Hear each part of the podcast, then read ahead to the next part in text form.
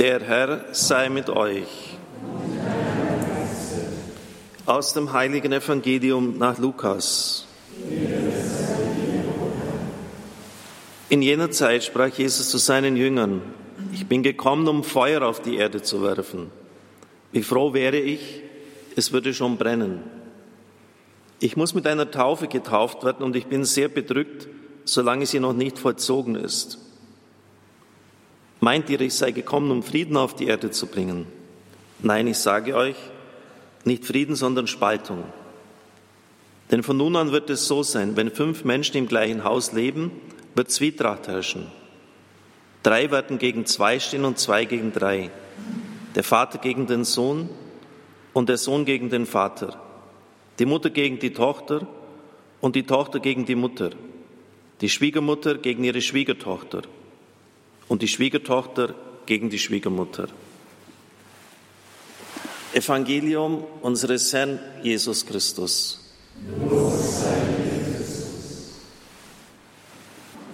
Liebe Gemeinde, liebe Zuhörer, Mitfeiernde bei diesem Gottesdienst, Zeitgeist oder Geist der Zeit ist das Thema dieser Predigtreihe. Wir sind im Mittelpunkt angekommen nämlich bei dem, was Christus gesagt hat. Im Alten Testament haben wir schon die Fabel, die Jotam-Fabel gehört, von den Bäumen, die sie einen König gewählt haben. Israel hatte die Forderung an den Herrn herangetragen, wir wollen sein wie alle anderen Völker. Und genau das sollten sie eben nicht sein. Genau das sollten sie eben nicht sein. Nach dem Evangelisten Markus 1.15 beginnt Christus seine öffentliche Tätigkeit mit dem Ruf, kehrt um und glaubt an das Evangelium. Das sind nicht zwei verschiedene Akte, jetzt bin ich bereit zur Umkehr und jetzt schauen wir, was ich glaube, sondern es ist so gemeint, kehrt um, indem ihr glaubt. Also der Glaube an Christus ist das alles Entscheidende. Und deshalb müssen wir auch fragen, was es mit diesem Glauben auf sich hat. Das habe ich in der letzten Predigt dargelegt. Und ich werde es heute nochmals vertiefend darlegen, weil das das Entscheidende ist, anhand eines Textes von Romano Guardini aus seinem Klassiker Der Herr. Würde man nun schon richtig glauben, wenn man erklärte und fest aufrecht hielte, was er gesagt hat, sei wahr? Das wäre erst ein Beginn. Sie können ja zum Beispiel auch ergänzlich für wahr halten, dass zwei und zwei vier ist, aber das berührt nicht Ihr Herz. Glauben bedeutet mit dem Denken, mit dem Herzen, mit dem Gefühl für richtig und unrichtig, mit allem, was Menschendasein ausmacht, in Christi Schule zu treten. Denken wir daran, das ganze Schiff fährt falsch. Da hilft es nichts, im Schiff von rechts nach links zu gehen oder für einen Apparat einen anderen einzusetzen. Das Ganze muss anders fahren. Glauben ist also ein Vorgang, eine Unterweisung, eine Umformung, worin die Augen neu geschaffen, die Gedanken anders gerichtet, die Maßstäbe selbst umgemessen werden. Was zwischen Geburt und Tod vor sich geht, das Geschehen und Tun, das die Tage füllt, was ist das? Die einen sagen Naturnotwendigkeit, die anderen geschichtliche Folge. Die Dritten haben eine dritte Theorie. Der Glaube sagt, es ist Vorsehung. Der Gott, der dich geschaffen hat, der Gott, der dich erlöst hat, der Gott, der dich einst in sein Licht stellen wird, er fügt dein Dasein. Was darin geschieht, ist Botschaft, Forderung, Prüfung, Hilfe, die von ihm kommt. Dieses nicht nur zu hören oder im Wissen zu haben, sondern ins innere Leben zu nehmen, muss das nicht alles verändern? Nicht bloß hier Mut geben oder dort eine Überheblichkeit dämpfen, sondern allem, dem Ganzen, dem Zusammenhang des Daseins einen neuen Charakter geben die Haltung, die Gesinnung, die Weise da zu sein, welche aus dieser ins Leben dringenden Überzeugung entsteht, das ist Glaube. Und nichts anderes habe ich Ihnen ja auch bei der letzten Predigt in dieser Reihe dargelegt. Das Wort Metanoia enthält Nus, Sinn, Geist, Verstand, meint, da braucht Geisteshaltung, Lebensphilosophie, Grundeinstellung. Es geht also nicht darum, bestimmte Einzelhaltungen zu revidieren oder kritisch zu überdenken, eine bessere Lebensweise anzunehmen, sondern die ganze Art zu denken neu auszurichten. Das eigene Selbstverständnis und das Verständnis von allem, was ist, zu erneuern und durchdringen lassen von den Worten, die Christus uns gegeben hat, sozusagen die Welt mit seinen Augen zu sehen. Dieser Vorschlag, der dann in den ersten Jahrhunderten den Menschen im Imperium Romanum gemacht worden ist, hat gezündet. Trotz aller Verfolgung sind die Gemeinden gewachsen. Vor allem das Wissen, dass man einen Vater im Himmel hat, der allmächtig ist, zu dem wir in ein Kindverhältnis gestellt sind. Wir sind Söhne, wir sind Töchter von ihm. Und wir haben eine ewige Heimat, die auf uns wartet, eine unvorstellbare Herrlichkeit. Wir sind keine Kinder des Zufalls. Und dazu müssen Sie wissen, dass die Götter sowohl in der griechischen wie in der römischen Welt dämonisch waren, auch dämonische Züge hatten. Nicht nur dämonisch, aber sie hatten auch dämonische Züge. Sie hatten eine verborgene Bosheit. Man war vor denen nie sicher. In der griechischen Mythologie wird öfters berichtet, dass die Götter einen Einzelnen begünstigt haben, sich ihm zugewandt haben, ihm Glück und Segen gewährten, aber aus irgendeiner Laune heraus, die nicht durchschaubar war, haben sie die Leute oft auch genauso fallen lassen, in den Abgrund hinuntergestoßen. Sie waren heimtückisch, unberechenbar.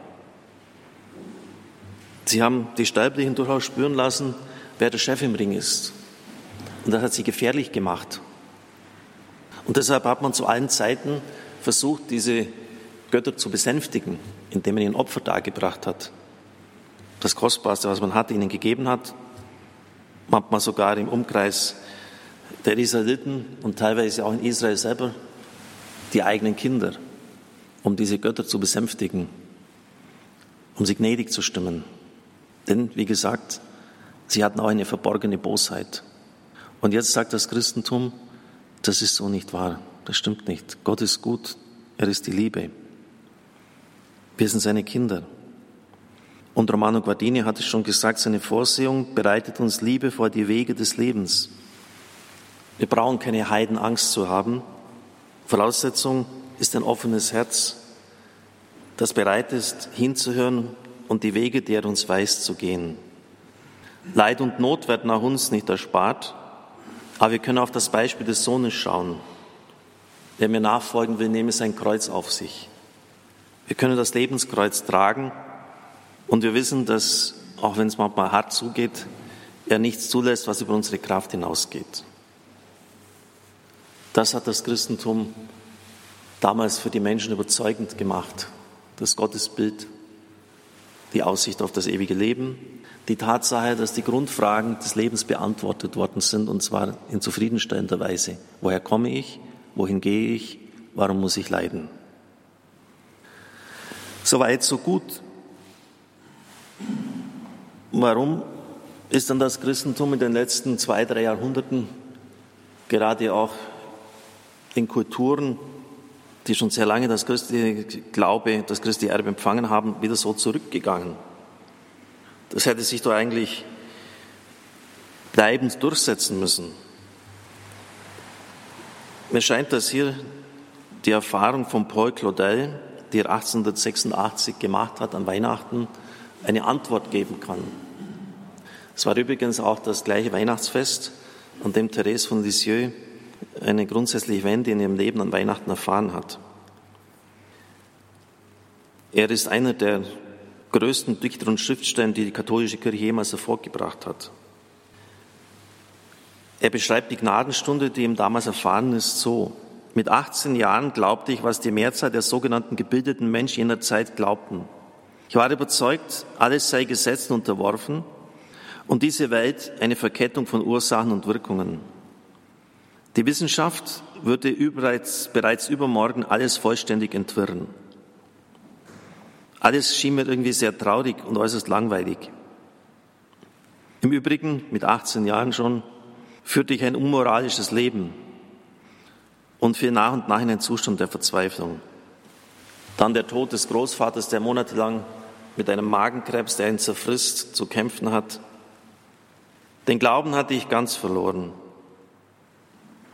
Und so ging ich, unglückliches Kind, am 25. Dezember 1886 nach Notre Dame de Paris, um dem Weihnachtsamt beizuwohnen. Und dann schreibt er, damals fing ich an zu Schriftstellen und hatte die Vorstellung, ich könnte in die katholischen Zeremonien, die ich mit dünkelhaftem Dilettantismus betrachtete, ein geeignetes Reizmittel und den Stoff für ein paar dekadente Übungen finden. Für ein paar dekadente Übungen ist auch eine Motivation, in die Messe zu gehen, oder? Ob sie irgendwie ein paar dekadente Übungen machen können. Und dann beschreibt er genau, wo er stand. Es ist auch äh, in Notre Dame auf dem Fußboden das eingelassen, wo das passiert ist. Es vollzog sich ein Ereignis, das für mein ganzes Leben bestimmend sein sollte. Im Nu wurde mein Herz ergriffen. Ich glaubte, ich glaubte mit einer so mächtigen inneren Zustimmung, mein ganzes Sein wurde geradezu gewaltsam emporgerissen. Ich glaubte mit einer so starken Überzeugung, mit einer solch unbeschreiblichen Gewissheit, dass keinerlei Platz auch nur für den leisesten Zweifel offen blieb. Von diesem Tag an waren alle Bücher, alles Klügen, alles Zufälle eines bewegten Lebens nicht mehr in der Lage, meinen Glauben zu erschüttern, ja nicht einmal mehr anzutasten. Ich hatte das durchbohrende Gefühl der Unschuld der ewigen Kindheit Gottes, eine unaussprechliche Offenbarung, die mir zuteil geworden ist. Schauden und Schrecken stellten sich ein. Aber dann, meine philosophischen Überzeugungen blieben unangetastet. Gott achtete ihrer nicht und überließ sie ihrem Schicksal. Sie zu ändern sah ich keinen Anlass. Die katholische Religion kam mir nach wie vor wie eine Sammlung törichter Anekdoten vor. Ihre Priester und Gläubigen flößten mir immer noch den gleichen Widerwillen ein, der sich bis zum Hass, ja bis zum Ekel steigerte. Ein neues, gewaltiges Wesen mit schrecklichen Forderungen an den jungen Menschen und Künstler, der ich war, hatte sich geoffenbart. Der Zustand eines Mannes, so möchte ich mich beschreiben, den man mit einem Griff aus seiner Haut herausreißt, um ihn in einen fremden Körper mitten in eine unbekannte Welt zu versetzen, ist der einzige Vergleich, der annähernd diesen Zustand völliger Fassungslosigkeit veranschaulichen könnte. Er hat ja gesagt, dass er so gelebt hat wie der verlorene Sohn, dieser Unzuchtsknabe, mit seinen dekadenten Übungen. Und jetzt standen ihm vier lange Jahre der Rückkehr zuvor. Er wusste ganz genau, was jetzt Sache war, was von ihm erwartet war. Und dass er jetzt gefälligst sein Leben zu ändern hatte und seinem Evangelium es auszurichten. Und dann schreibt er, junge Menschen, die heute so leichtfertig ihren Glauben wegwerfen, wissen nicht, was es kostet, diesen Glauben wiederzuerlangen, mit welchen Qualen sie dafür bezahlen müssen. Der Gedanke an die Hölle und auch der Gedanke an all das Schöne und die Freuden, die zu opfern meiner Meinung nach die Rückkehr zur Wahrheit mir auferlegte, waren es vor allem, die mich zurückhielten. Ich kannte keinen Priester und ich hatte keinen katholischen Freund. Dieses Ringen ist es. Wissen Sie, wenn Menschen einfach unmoralisch leben, das reine Herz ein unreines ist, wenn sie ganz in diesem materialistischen Denken befangen sind, dann ist es natürlich schwierig, zu Christus, zum Evangelium zu finden. Beim synodalen Weg hat es mich nicht an erster Stelle geärgert, dass er mit einer unglaublichen Dreistheit darüber abstimmt und sogar eine einfache Mehrheit erreicht, ob man das katholische Priestertum noch braucht. Ich möchte Ihnen gar nicht erst sagen, was meine Mitbrüder dazu gesagt haben. Oder dass man sogar diskutiert, ob man homosexuelle Beziehungen zur Würde eines Sakramentes erheben könnte. Was mich vielmehr unglaublich geniert hat und geärgert hat, war die Geisteshaltung, die dahinter steht. Dass man nämlich bereit ist, die Höhe der Forderungen des Evangeliums herunterzuschnorren auf die eigene Triebhaftigkeit und Mittelmäßigkeit und Lauheit. Ich lade Sie heute einmal ein, die Bergpredigt zu studieren. Lesen Sie das durch unvoreingenommen. Es wird eine Ähnlichkeit mit Gott, sogar eine Gleichheit mit ihm erwartet und die zeigt sich in der Feindesliebe. Wenn Sie die Feinde lieben, sind Sie Söhne Gottes. Es wird eine Leidensbereitschaft bis zum Martyrium erwartet. Eine Reinheit und Heiligkeit, die die der Pharisäer weit übersteigt. Das reine Herz meint eine vollkommene innerste Transparenz auf Gott hin. Sie müssen bereit sein, ihre furchtbare eigene Lehre auszuhalten. Das ist gemeint mit selig, die Armen sind im Geist. Denn nur wenn sie leer sind, können sie von Gott gefüllt werden. Leer auch von eigenen Vorstellungen und Wünschen. Es wird eindeutig erwartet, dass sie anders leben als die Gottlosen und Materialisten. Gottlosen sind der Sprache Jesu die Sünder und die Zöllner die Materialisten. Sie sollen einen anderen Lebensstil haben. Und es wird eine Radikalität und Totalität von ihnen erwartet. Kein menschlicher Bereich wird ausgenommen aus der Beziehung zwischen Gott und Menschen. Kein einziger Bereich. Sie dürfen sich nicht bestimmte Reservate noch zurückbehalten. Da äh, hat das Evangelium nichts zu suchen, da lebe ich mein eigenes Leben. Nur ein Gerechtsein gilt, das von Herzen kommt. Erkennungszeichen ist die Freude. Und spätestens dann, wenn Sie das alles einmal hören, müsste es Ihnen ergehen wie mir, dass Ihnen die Luft wegbleibt. Wer kann das leben? Wie schaffe ich das? Das ist ja unglaublich, oder? Sie können diese Predigt ja nochmal nachhören, all das, was Christus in der Bergpredigt gesagt hat. Aber dann herzugehen und das jetzt nochmals herunterzuschnorren auf meine eigene Mittelmäßigkeit und das Evangelium dadurch zu entwerten, das Salz schal werden zu lassen, das ist ein Weg, der überhaupt nicht geht. Das schal gewordene Salz wird zertreten, sagt Christus. Der griechische Text meint eigentlich hinausgeworfen. Und das ist genau das gleiche Wort wie von dem unnützen Knecht, von dem, der seinen Job nicht erledigt hat, der in die Finsternis hinausgeworfen wird. Wenn wir das Evangelium herunterschnorren auf unsere Bedürfnisse, sind wir schal gewordene Salz und werden hinausgeworfen werden, von den Leuten zertreten werden. Und genau das soll nicht der Fall sein. Und das war ja auch bei, äh, bei diesem äh, großen Franzosen der Fall bei Paul Claudel, dass er erkannt hat, er muss sich in Richtung Evangelium bewegen. Nicht das Evangelium muss jetzt meiner Triebhaftigkeit oder meiner Sündhaftigkeit anpassen. Und das ist das Problem der heutigen Zeit. Paul Claudel fiel das schwer, weil er wusste, er muss vieles ändern. Und deshalb dieser vierjährige Kampf. Und vielleicht kann der jedem von uns helfen, einmal ein bisschen zu betrachten, was Leben, was Umkehr eigentlich im Evangelium bedeutet. Es bedeutet immer Umkehr zum Leben.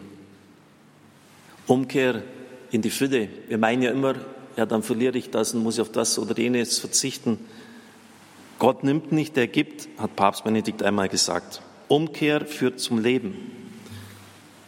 Sie haben es ja an der Lesung gehört aus dem Paulusbrief. Ihr wart Sklaven eurer Triebe, eurer Begierden. Im Petrusbriefen kommt das auch ständig vor. Und ihr schämt euch, nachdem ihr jetzt zum Glauben gekommen seid, dessen, was ihr früher getan habt. Der verlorene Sohn im Gleichnis meinte, alles zu besitzen, Geld, falsche Freunde, ausufernd enthemmte, gelebte Sexualität, und hat sich doch dabei verloren. Und er landet bei den Schweinen. Sein Leben ist weniger wert als eine Sau, denn diese werden gefüttert, er nicht. Und dann regt sich das Gute und er kommt wieder zurück. Dieser war verloren, sagt Christus, er ist wiedergefunden worden. Er wird wieder aufgenommen, er wird in die Sohnschaft wieder eingesetzt, er wird bekleidet, ein Fest wird ausgerichtet, er ist wieder Sohn. Umkehr liebe Brüder und Schwestern im Herrn im Evangelium, ist immer Umkehr zum Leben. Es ist eine Einladung, diesen Weg zu gehen. Liebe Brüder und Schwestern im Herrn, das war jetzt, ich muss selber nachschauen, der, der siebte Teil meiner Predigt. Es werden noch etliche weitere kommen. Amen.